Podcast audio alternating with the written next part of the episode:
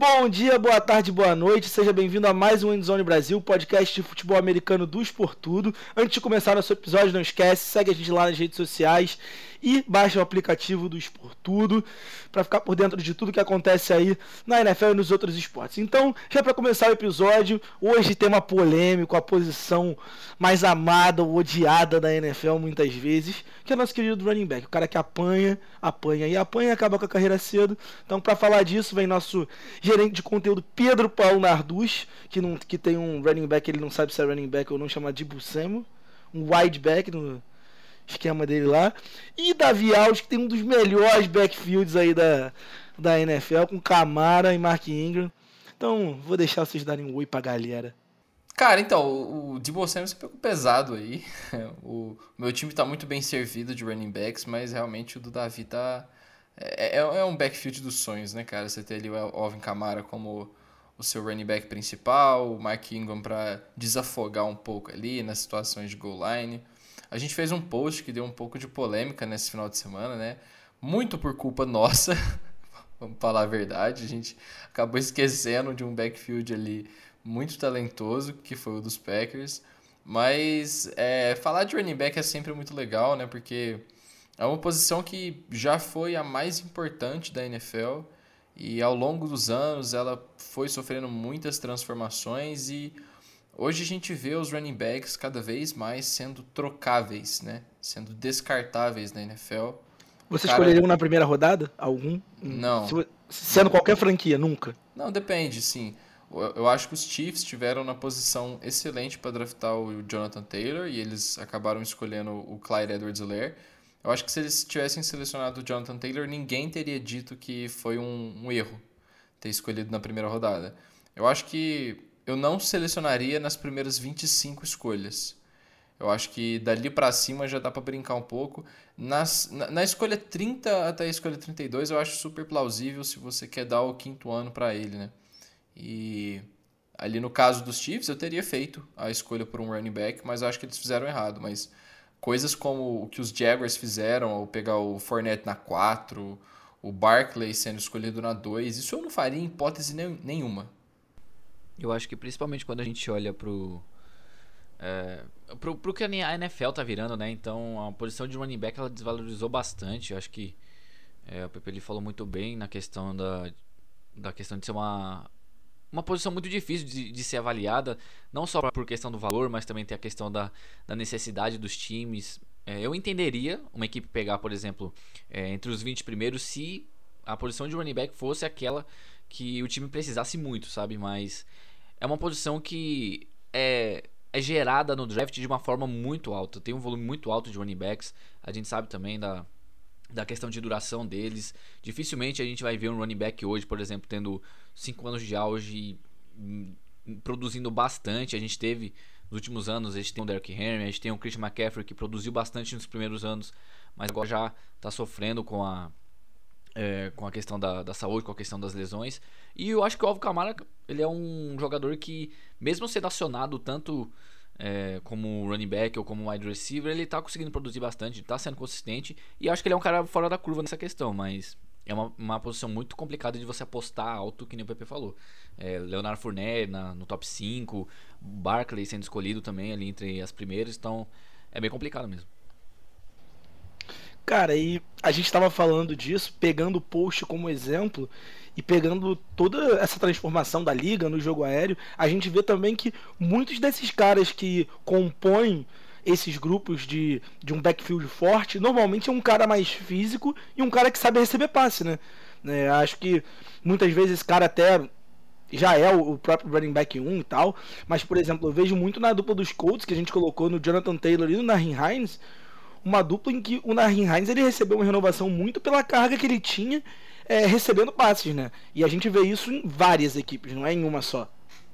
É, eu acho que é a tendência natural da posição, né? Assim como nos anos 80 você não vinha, você não via grandes running backs sendo alvos de passe, hoje a liga é uma liga de passes, então se você tem um running back que é completamente nulo no jogo aéreo, você tem ali um jogador a menos para poder participar de um screen, de uma jogada com, com quatro recebedores. Você Você ter um Alvin Kamara, por exemplo, um Christian McCaffrey, que é, quando você precisa colocar uma formação mais cheia de recebedores, você consegue colocar um recebedor de alta qualidade no seu running back. Então, é, eu acho que hoje a tendência natural da liga é essa. Você vê até o Derrick Henry tá aprendendo a fazer algumas jogadas, recebendo passes ali na flat. O Jonathan Taylor, que, que, não, que não era bom nisso, ele tem melhorado também, né? E é, eu, eu acho que o, o que a gente vai ver cada vez mais, é, não sei se isso é uma tendência que vai começar é, a ter um volume muito alto, mas eu acho que cada vez mais as equipes vão buscar jogadores como Christian McCaffrey, Alvin Kamara, é, como Debo Samuel, que são caras de ataque polivalentes, né? Você ter um, um, um jogador que consegue ser físico, é, ficar longe de lesões, que não é o caso do McCaffrey, mas que consegue produzir nas duas, nos dois lados da bola, né? Tanto é, recebendo quanto correndo passes, é uma arma de é, que confunde demais a defesa, cara. Quando o McCaffrey estava no auge, não é à toa que ele teve mil jardas recebidas, mil jardas corridas, né? E o Dewell também, quando ele fez essa transição para um jogador mais de backfield ali, as defesas ficavam perdidas quando ele estava com a bola, porque você nunca sabia se ia ser uma jogada de passe, se ia ser uma jogada de corrida, como que aquele jogador ia ser usado, você só sabia que se ele tivesse com a bola na mão era perigo. Então, eu não sei se é uma tendência que vai começar a ter a rodo na NFL, mas é uma coisa pra gente ficar de olho, sem dúvida. E cara, olhando para esses aí, eu passo a pergunta pro Davi agora. É, vocês acham que vai se tornar uma tendência cada vez maior a, equipe ter duos de running back, não só é, um running back bom, mas sempre buscar ter pelo menos dois caras para revezar, porque antigamente a gente via muito mais um jogador que carregava o piano em si e uma outra equipe tinha dois caras talentosos. Mas assim, agora está se tornando uma grande tendência, né? É, quando a gente olha pro esquema que as equipes estão começando a, a criar para seus atletas, a gente vê realmente que essa é uma tendência. Eu acho que é até melhor é, na questão de, por exemplo, eu vejo muito mais running back se alinhando como wide receiver, tendo mais facilidade nisso do que wide receiver algum trabalho de running back, como a gente já viu, por exemplo, no passado, o Jerry Rice fazendo isso de vez em quando, a gente já viu o Odell Beckham Jr. fazendo isso é, nos últimos anos, então é uma coisa bem mais rara, por isso que eu acho que a posição de running back está sendo forçada a ser um pouco mais versátil. E quando a gente pega essas duplas de, de running backs, dupla de backfield é, na NFL, a gente percebe que tem ali uma questão de encaixe muito interessante. A gente tem, por exemplo, falando do meu time, a gente tem o Alvin Kamara, que é um cara que consegue ter corrida mais, corridas mais longas, consegue ler o gap muito bem, consegue quebrar tecos como poucos, quebrar tecos, mas se desviar deles. Ele é um cara muito agilidoso, tem um trabalho de pés, cara, incrível. E o Marquinhos é aquele cara mais forte, aquele cara pra, numa, sei lá, numa questão de red zone, numa questão de terceira descida curta, ele é aquele cara que é o Dennis Allen, que é o novo técnico do New Orleans Saints, que foi coordenador ofensivo desde 2018, vai conseguir é, utilizar. Então, é uma tendência assim, cara. Não é só no Saints que a gente está vendo isso, a gente está vendo várias equipes é, da NFL tendo esse perfil. A gente tem a dupla de backfield do Green Bay Packers, que é uma, cara, uma, dois playmakers de nível, nível mais alto, AJ Dillon e o Aaron Jones, são dois jogadores muito incríveis. Então, é uma equipe interessante também e que nem você falou, é uma tendência que cada vez mais a gente vai conseguir ver. Isso gera espaço para mais running backs na liga também, né? E eu acho que não só duos, mas a tendência é que comitês sejam o futuro, né? A gente viu que o, o, o Tennessee Titans sofreu muito com a perda do, do Derrick Henry, principalmente na, na, na pós-temporada, que ele voltou sem muito ritmo de jogo. É, apesar deles terem ficado com a seed 1, ficou claro que o, o, aquele volume de jogo de dar a bola para o Henry 25, 30 vezes por jogo não era sustentável, tanto que ele acabou fraturando o pé. Foi a primeira grande lesão que ele teve na carreira. E por outro lado, você viu, por exemplo, o San Francisco 49ers, o New England Patriots correndo bem com a bola, tendo mais de um carregador eficiente na equipe. Os Niners perderam alguns running backs durante a temporada e sempre arrumaram um jeito de continuar fazendo o jogo corrido ser eficiente. Então eu acho que por conta das lesões e para aumentar a longevidade desses corredores, a tendência é que a gente veja cada vez mais duos, trios, comitês inteiros de running back para cada um fazer uma função específica. Ter um ali que é mais elusivo, um ali que é mais é, forte, mais parrudo, é, algo como o Denver Broncos, do nosso querido Bigode, está tentando fazer, com Melvin Gordon e com Javante Williams. Ele não gosta muito disso, mas eu acho que é interessante sim você ter de dois running backs capazes de pegar na bola. Talvez dando mais a bola pro Javante Williams, né? Mas. É a melhor é, dúvida, né? Que bolado. Inclusive, não tava no nosso post também, hein? É, fiquei bolado. Eu falei, mas eu falei, eu falei. Eu falei, não quiseram botar. Aí o problema não é meu. Hum. Esse post foi. Esse post foi o nosso pior post até agora, eu acho. Que eu, que eu consigo me lembrar, porque a gente realmente errou bastante ali. Mas é, eu acho que é isso, basicamente. A gente vê aí equipes como os 49ers, como o Baltimore Ravens, estão mostrando que você não precisa de um running back que, esse, é, que seja top 10 da NFL para ter um jogo corrido que seja top 10. Então, se isso vai permanecer, não sei. As equipes gostam de ter estrelas, né? O, sempre vai ter um Dallas Cowboys que vai dar um contrato absurdo para um Ezekiel Elliott da vida. Mas é, eu acho que quando a gente olha para a assertividade dessas decisões, comitês são o futuro. E, e, o comitê ele tem que ser, ser, também equilibrado, né? Porque assim, não dá pra gente pra gente pegar, e é o que você falou, gastar muito num cara e, e aí você vai ter dinheiro para talvez pagar alguém decente. E acho que aí o draft vem muito nesse sentido e a gente sabe né, que grandes running backs são achados muitas vezes é, em rodadas mais atrás. Dá para você fazer muito bem esse trabalho. A gente viu grandes nomes que não foram achados nas primeiras rodadas.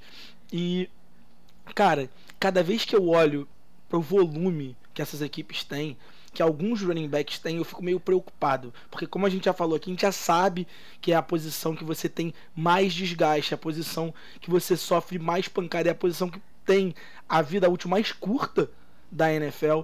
Então, eu, eu vejo um pouco desse futuro. E eu vejo esse futuro muito via draft. Assim, se eu fosse um GM hoje, eu acho que quase sempre, a não ser em raras exceções de muita, muita, muita qualidade, é, eu renovaria com um running back. Tipo assim, um, por um valor alto. Tá? Raríssimas seriam as exceções. Acho que quando um jogador é no estilo que o Alvin Kamara é, o McCaffrey é, como você falou, acho que ele vale. Mas quando não, ah, esquece, esquece. Eu, eu prefiro ir atrás de um cara no, no draft. Ah, se você errar, mano, sei lá, pega no draft seguinte de novo. É, tem jogadores muitas vezes disponíveis na né, Free Agents que são mais baratos. O próprio Denver Broncos fechou com o Melvin Gordon muito barato para essa temporada, pelo que o Melvin Gordon é, que se eu não me engano é 2 milhões e meio que ele vai receber essa temporada. Então é muito pouca coisa. Então eu acho que o futuro da, da NFL tá passando por aí e tá passando pelo, pelo fato de eles estarem recebendo menos grana agora, começando a receber menos grana, talvez também por essa supervalorização dos receivers. E assim, obviamente eu não tô colocando isso como um, um pacote total, tá? Mas eu tô vendo esses nomes como o Melvin Gordon, por exemplo, é, sendo um exemplo. Vocês acham que a valorização dos receivers no, no nível que tá pode tirar um pouco da grana do, dos running backs? Eu acho que sim, cara. Eu acho que quando a gente olha que o jogo virou, né, um jogo muito mais aéreo do que corrido, né, a evolução do futebol americano ela afetou muito os running backs e também quando a gente vê que o Christian Kirk inflou muito o mercado de receivers, né? E isso vai gerar cada vez mais salários altos, mais dinheiro investido para é, a questão dos running backs, dos wide receivers, desculpa. E com a questão dos running backs, cara, a gente está vendo eles sendo, eles sendo forçados a ser muito mais versátil e quando a gente percebe que é uma posição que é gerada com volume muito alto no draft e tem opção pouca, então a gente percebe que o valor dessa posição está sendo perdido não só por causa dela própria, não por causa da evolução no jogo, mas também por causa das posições dos jogadores que a gente está vendo aparecer na posição de wide receivers. Se a gente for lembrar nessa primeira rodada do draft de 2022, quantos wide receivers não estavam contados para sair no primeiro round? Então, a diferença é muito grande e acho que esse é o caminho que o jogo tá indo, cara. Eu não sei se isso é ruim, não sei se isso é bom.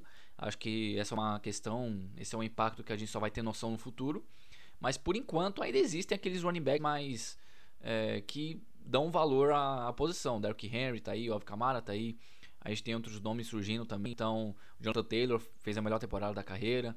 Então, são nomes que vão aparecer, sim. Acho que a posição não vai morrer. Por exemplo, o fullback, praticamente morreu a posição, mas é uma posição que sempre vai surgir, que sempre vai ter, só acho que a função deles vai mudar bastante com o tempo.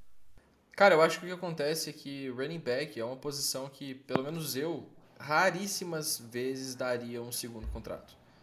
É, se a gente pegar aqui e olhar os 20 jogadores, é, os 20 running backs mais bem pagos da NFL, e nisso daí a gente só tem 8 que recebem acima de 10 milhões, mas pegando os 20 mais bem pagos, só um deles tem mais de 30 anos.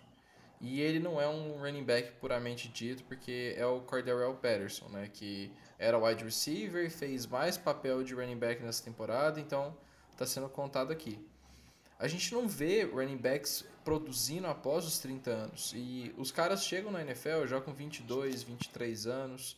E o segundo contrato vai vir ali na, na por volta dos 26, 27 anos, né?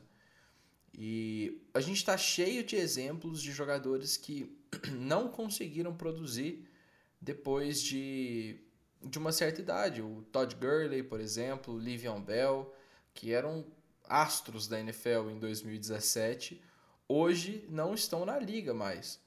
Então, eu, eu, eu acho que o grande problema da posição é que entendeu-se que não vale a pena você dar um contrato, por exemplo, o que os Cowboys deram para o Ezekiel Elliott, que o Elliott recebe 15 milhões por ano. Sabe? Eu acho que hoje é consenso que ele não merece isso. Teve 50 milhões garantidos no contrato dele. É um, é um, é um contrato que fez com que os Cowboys não pudessem pagar vários jogadores. Né? E eu acho que a gente está cheio de exemplos que, que falam contra a posição de running back recebendo um segundo contrato. Christian McCaffrey recebe 16 milhões por ano, não joga tem dois anos. E é claro que não é todo running back que vai, receber, vai, vai ter lesões, mas uma lesão é capaz de acabar com a carreira do jogador.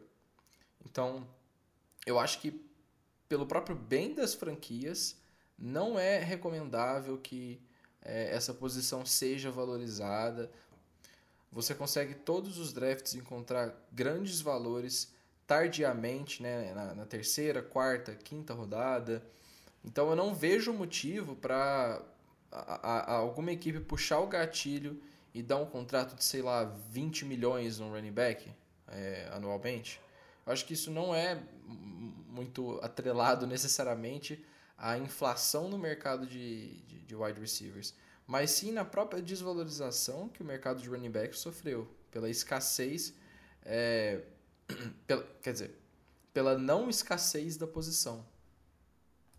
Mas tu não acha que puxando o cobertor para um lado, você acaba deixando um lado que talvez seja mais fraco, mais exposto para ter uma, uma redução salarial? Aí? Eu acho que não, necessariamente, porque é, não é como se running back fosse muito bem pago e do dia para noite ele deixou de ser bem pago na NFL. Eu acho que não é isso. Eu acho que é muito mais pelos exemplos recentes que a gente está tendo. Vai. Qual foi o último running back que produziu bem durante 10 anos na NFL? Ou então até menos, acho durante 6 anos.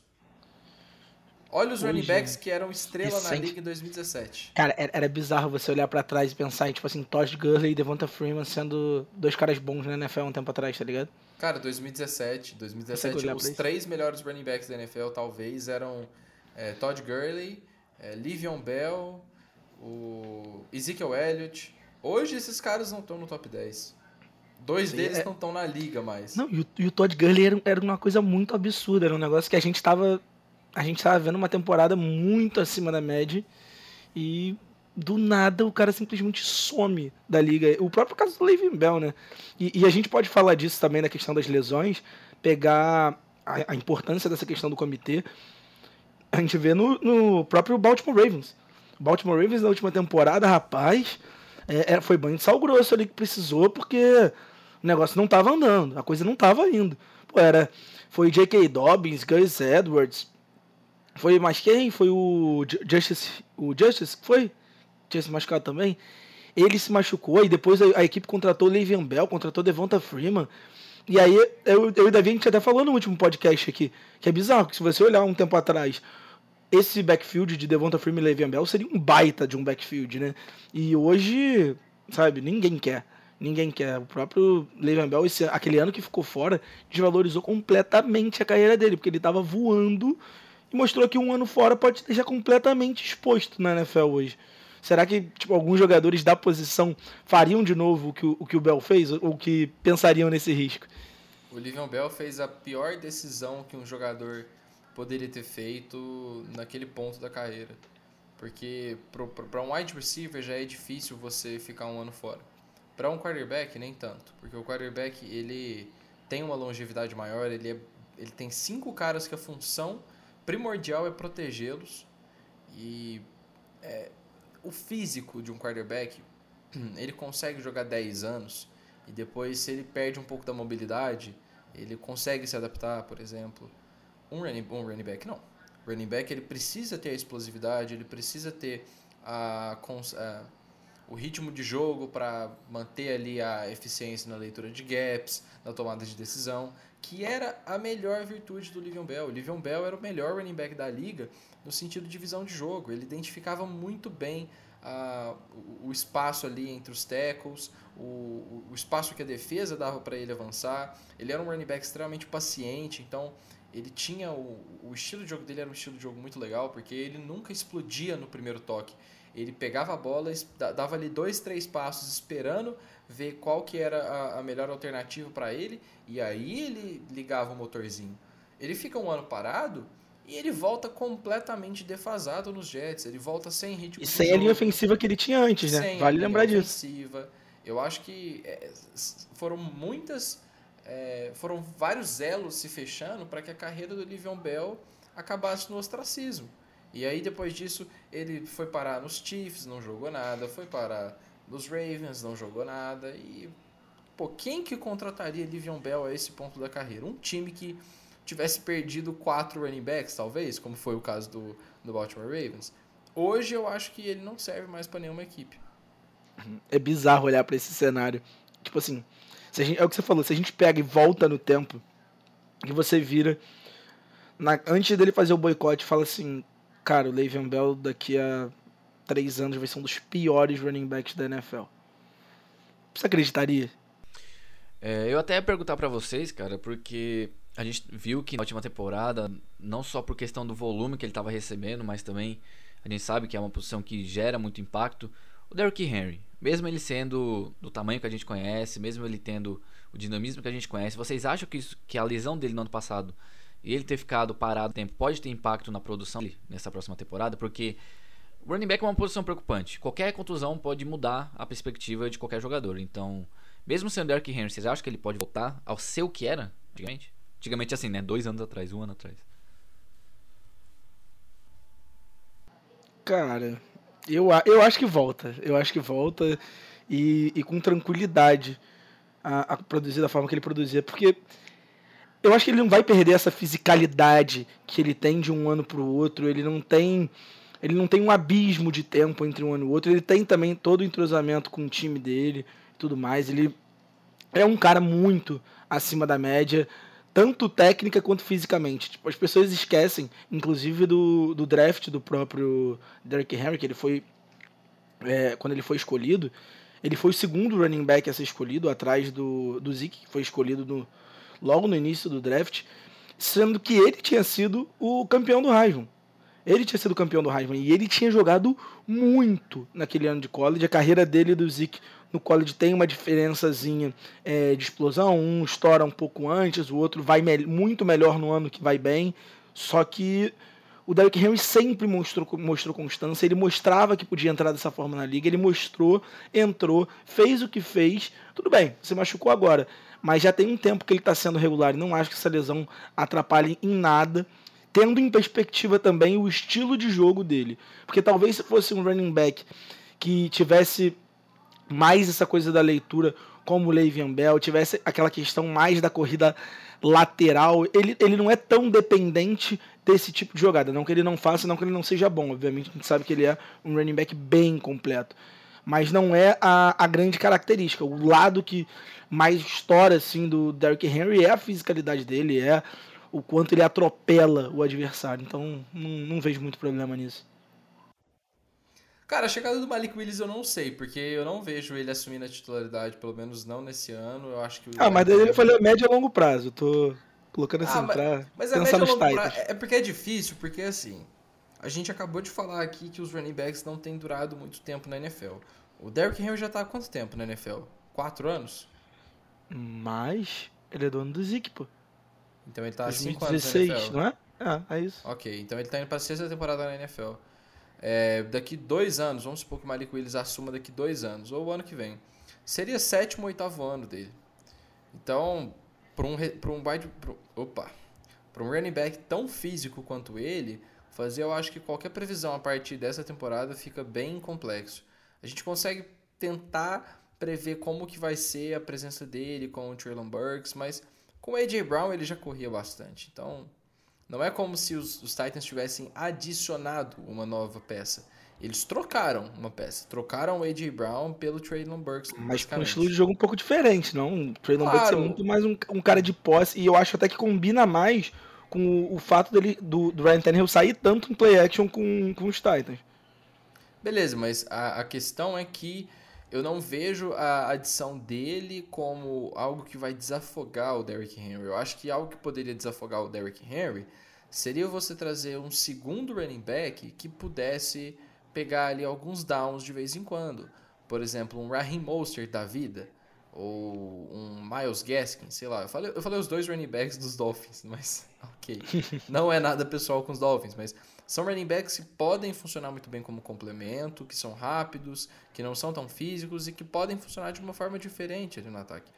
Então, assim, eu, eu, eu prefiro não fazer uma grande previsão, porque é, eu acho que é, é, muito difícil você tentar prever o que, que vai acontecer com, com qualquer equipe da NFL nos próximos dois anos. A não ser dos 49ers que vão estar tá um Super Bowl na conta, né? Mas isso daí é. Não, não, não vão, não. Eles podem chegar ao Super Bowl, mas vão perder pro.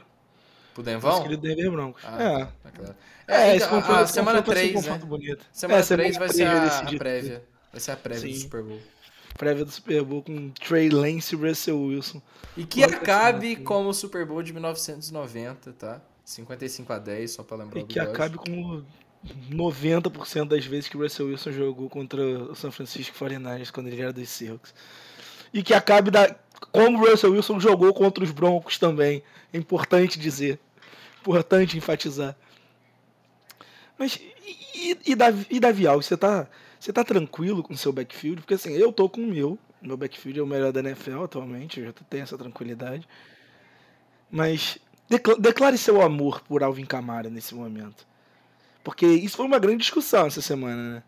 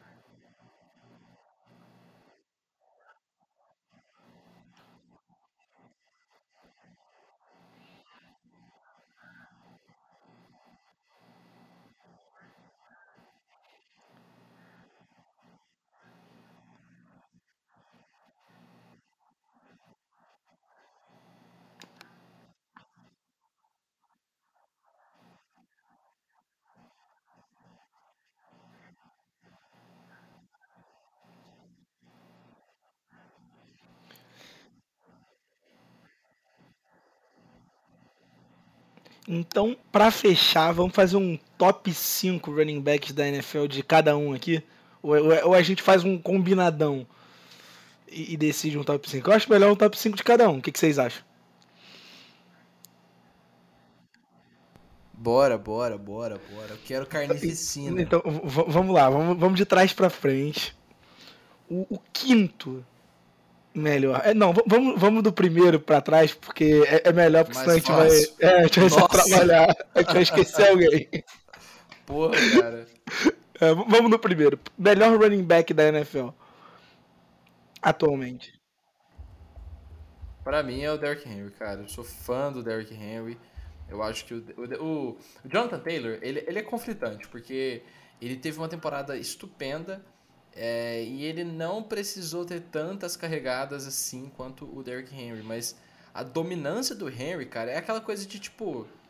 Ele nas cinco últimas jardas do campo é imparável.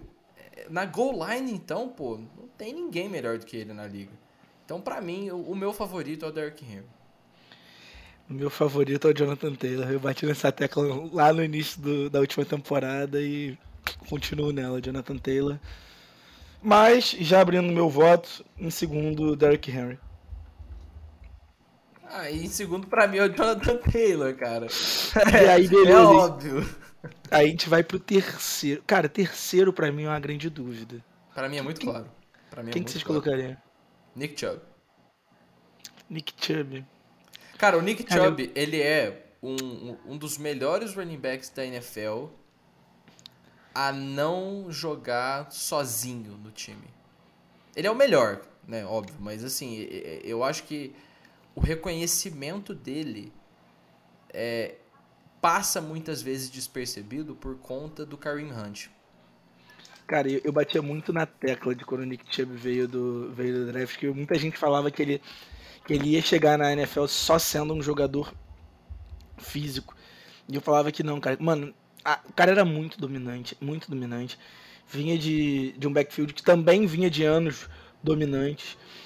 E, e é, é bizarro o quanto as faculdades de Georgia e Alabama têm, fa têm facilidade de desenvolver bons running backs, cara. É bizarro você ver que a gente tava falando de comitê, né? Você olha pros comitês das duas faculdades, assim, de, de anos consecutivos, aí você tem, sei lá, só astro da NFL, tá ligado? Aí quando não tem astro, é um cara que foi selecionado na primeira rodada e não, não rendeu, tá ligado? Mas, é. É que, é que eu fico meio bolado. Talvez eu colocaria no lugar do Nick Chubb o, o Camaro ou o Dalvin Cook. Eu, eu fico com os três, assim, muito. Muito em linha. Não sei. Mas vou, vou de Chubb, vou seguir vocês. Vou seguir vocês. Quem entra em quarto aí? Quem que você vai? Dalvin Cook. Eu acho que o Dalvin Cook, eu falei isso na nossa discussão, na redação. Eu acho que o Dalvin Cook. O Cam, eu prefiro o Camara, tá? Eu gosto mais do Camara, tenho camisa do Camara. O Camara é, um dos meus jogadores favoritos da NFL. Mas quando eu vou olhar a produção que os dois têm, eu acho que o Dalvin Cook, como corredor puro, eu gosto mais dele. E eu acho que ele agrega mais pros. É, é foda falar isso porque. Contra os Camara- Packers ele é um monstro, é isso que você quer dizer. é, é porque assim, o Camara, ele agrega pros Vikings, pro, pros Saints, em todos os aspectos, tá? Ok. Mas eu acho que, assim, sem o Dalvin Cook, os. Os Vikings. Perdem muito mais do é que porque o é, Saints perdem é com o Camara. difícil, é difícil medir isso, sabe? Porque en- enquanto eu tô falando, eu também eu entendo colocar o Camara aí. Eu, eu acho que é, é muito, muito, muito subjetivo. Mas eu, quando eu observo, eu, eu assistindo o jogo dos dois, o Dalvin Cook me parece ser um corredor melhor. Eu, eu, eu vou usar o, o, eye test aqui para tentar decidir isso. Eu acho que o Dalvin Cook parece mais ser um corredor de elite do que o Camara. O Camara, por muitas vezes, é o que é pelo conjunto da obra. E assim como a gente colocou o Jamar Chase acima do Debo Samuel, eu vou usar minha licença poética para colocar o Dalvin Cook acima do Camara. E, o- e o Dalvin Cook é o jogador que gosta do momento decisivo da divisão. Ele gosta do clássico. É, O, cara, o cara contra o Green Bay Packers, ele vira. Ele vira um animal. O cara. ele gosta. Ele gosta. Ai, é foda. Ai. É, Mas- Meu quinto é o Alvin Camara, já vou, já vou. Tá, eu, eu, eu botaria em quarto também o Dalvin Cook. E aí, em quinto, eu não boto o Camara. Eu ia falar Camara é o K. Mente, mas eu não vou falar isso. É, eu vou botar Não, Javonte Williams. Não, Javonte Williams. não, porque vai ser, vai Não, ser. Escuta, escuta, escuta. Javonte Williams vai ser o cara com mais jardas terrestres dentro da divisão. Aí eu, eu, tô, eu tô limitando a divisão porque o cara tem um backfield pra dividir e tudo mais. E também não são. Vamos, colocar. Pô, mas a divisão tem o Josh Jacobs, Não, que nunca calma. joga. A divisão tem o Austin Eckler, Não, que é quer, muito uma, cara você quer uma que- frase mais forte? É, é porque, Não, cara, bigode. Quinto, em quinto você tá colocando o Javante Williams? eu boto Javonte Williams em quinto. Meu Eu botaria Deus. até antes. Eu botaria até antes. Só que por respeito aos craques, eu não, coloco, não vou colocar. Mano, Carioca é tudo Williams- maluco, velho. Javonte Carioca Williams é ano vai maluco. ser um dos melhores running backs da NFL. Vai acabar com a liga. Ele vai acabar com a liga. Vai acabar com a liga. Sim, Não, tá eu botei na frente de Alvin Camara, botei. Davi, Sabe o que, que é legal? Eu, eu, eu falo pra vocês assim, não, vamos maneirar nas opiniões pra gente tentar ser mais simpático com o público e tal. Aí eu você me obriga a postar isso. Eu vou ter que fazer uma postagem disso porque não tem como deixar. Javante Williams é o quinto melhor running back da NFL. Pô, cara! Além de ser o quinto melhor running back da NFL, coisa, o Javonte Williams é hoje o Marshall Lynch 2.0, melhorado. Calma. O melhorado me pegou, cara. Sabe qual que é o pior? Se o Bigode, se o Javonte Williams virar um, mano, top 6, top 10 running back da liga, sei lá. Se ele tiver uma temporada de perto de 2 mil jardas, Eu dou um aumento pro bigode, foda-se. Eu dou um aumento pro bigode. lascou, mano. Javonte Williams, vamos jogar, Javonte Williams, tô precisando. Pô, cara, sa- sabe o que que é o melhor? É que a- a- depois chamam a gente de, de topa tudo por engajamento e a gente não sabe por quê, tá ligado? Cara, é tipo, mas as pessoas é tipo botar o. Justin Herbert como o melhor quarterback da NFL. Eu amo ele, amo ele. Mas, pô, cara, brincadeira tem hora. Cara, eu só quero que vocês assistam o vídeo de jardas após o primeiro contato do Javonte Williams. É o melhor vídeo de toda a NFL. Inclusive vai ser, olha aqui, pensa o seguinte, o Russell Wilson chegou em Denver, eu tenho certeza que ele deu um abraço caloroso no Javonte Williams e falou: "Meu querido, você é meu Marshall Lynch, vem cá". Foi, ele, ele chamou no, ele chamou no abraço. Ô, Davi, sabe o que eu acho melhor? Eu não sou assim nem com o Debo, que teve uma temporada estupenda, fenomenal, incrível. O bigode, bigode, cuidado, que expectativa é a, a- a melhor coisa pra estragar o dia de um homem. Então, Eu não Hum, sei o que mais ia isso. deixar decepcionado alguém que fala que a gente topa tudo por engajamento. Tipo, eles olhando, pô, eles topam tudo por engajamento. Ou quando ele perceber realmente que o que a gente fala aqui a gente acredita, sabe? O bigode realmente como- acredita nisso. O pior é isso. Eu Que, acredito. Eu Quem acredito. exatamente Cara, eu quem sou não, tá, do quem não tá no nosso dia a dia, Davi, não entende que, que a gente bota pra fora mesmo as opiniões que o pessoal tem vergonha. O Bigode realmente acredita que o Davante Williams é um dos... Ele acredita que é um dos quatro, tá? Talvez. Eu, não duvido nada. Ah, acho que até na frente do Chubb ali ele entraria, dependendo. Que isso, das- Que Ah, não. cara? Calma, aí, calma, calma. aí, Volta, volta, volta. Davi, fala o seu quinto aí, vai. Meu quinto é o Dalvin Cook, cara. Não tem como fugir disso. Eu pensei em Aaron Jones, eu pensei em Javante Williams. Brincadeira, não pensei não, mas... É... é o Dalvin Cook, cara. Ele tá carregando esse backfield do Minnesota Vikings há algum tempo já. Eu gosto muito da dupla de recebedores também dos Vikings, Adam Thielen e Justin Jefferson. Acho o Adam Thielen um cara muito subestimado e acho que eu tô falando tanto isso que daqui a pouco ele vai ser superestimado, mas enfim... É, o que aconteceu com o Terry McLaurin, né? Mas, cara, Dalvin Cook, um cara muito produtivo, um cara que consegue ter uma potência muito grande quando ele tá com a bola, então, é, merece ser esse top 5. E não acho absurdo colocar ele em quarto na frente do Camara, não, tá? Eu falo isso por clubismo mesmo, mas. Eu brinco isso por, por clubismo, mas eu acho o Camara melhor mesmo, mas enfim. Bigode, deixa eu só tirar uma dúvida. Quem que é o seu quarto? O meu quarto, Dalvin Cook. Então, o Javante Williams é melhor que o Camara, pra você. É, melhor que o Camara. Ele é melhor do que o McCaffrey. Então, eu ia falar isso agora, que em sexto lugar eu ia pedir aqui uma licença pra vocês, pra gente fazer o troféu chinelinho da NFL. Que ele vai, ou se vocês quiserem o troféu ambulância de vidro, e vai pro Christian McCaffrey, que é, talvez fosse para ser um dos melhores, se não o melhor running back da NFL, mas o cara não consegue ficar saudável. O cara não consegue ficar saudável. Ele é pior que eu, mais bichado que eu. E olha que eu sou muito. Ele é meu sexto também, mas onde que você encaixa o Camara nisso, cara? Ah, o Camara vem ali atrás. Mentira. Me- Não, assim, sem o com o McCaffrey saudável, eu colocaria o McCaffrey até antes. Mas eu colocaria o McCaffrey em sexto, logo em sexto.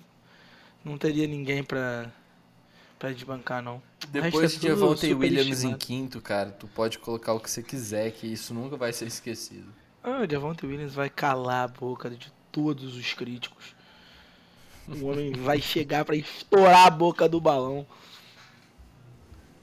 E vai ser ele correndo por um lado. Quando você vê, não vai ser ele, vai ser o Russell Wilson correndo pelo outro.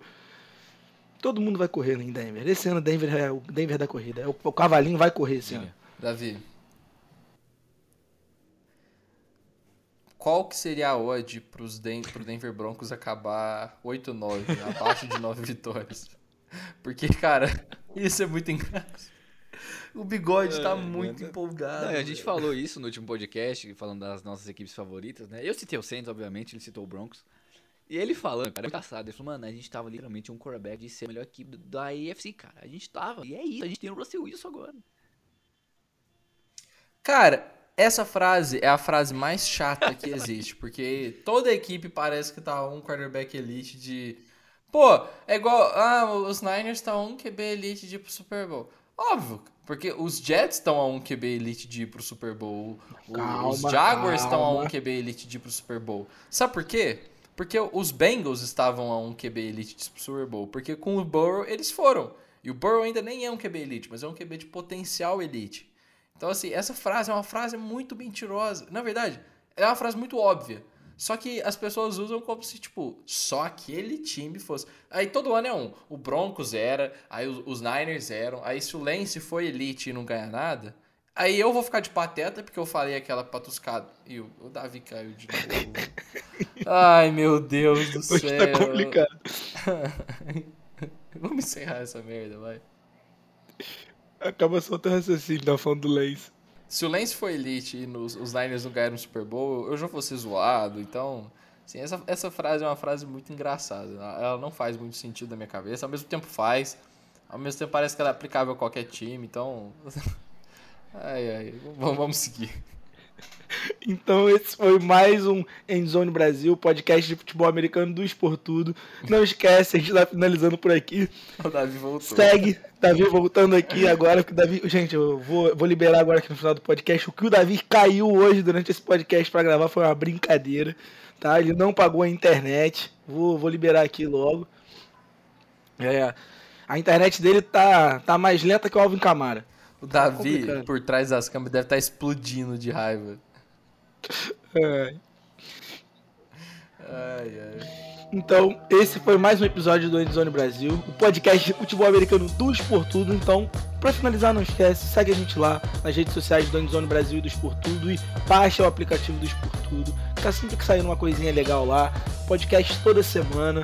Fico muito feliz, geral tá acompanhando aqui direto.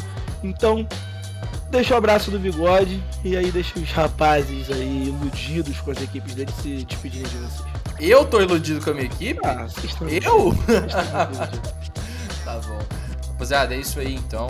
Fiquem ligados nas nossas redes sociais, porque quando lá tá a milhão, a gente tá produzindo pra caramba nessa off-season. Então, se você sente falta de NFL, cola no Endzone. Nós é brabo. E passando para lembrar mais uma vez que essa é a última semana para participar do nosso sorteio de uma camisa oficial da NFL. E é qualquer camisa? Pô, não é qualquer camisa porque a gente depende do site da NFL que só tem 12 camisas, mas é uma camisa oficial, se quiser tá lá. Então participem do sorteio, é bem bacana. É, vai rolar até o dia 22 e as instruções estão todas lá no nosso Instagram, é bem simples de participar. É isso aí, galera. Semana que vem tamo de volta aí. Falou. Tchau, tchau.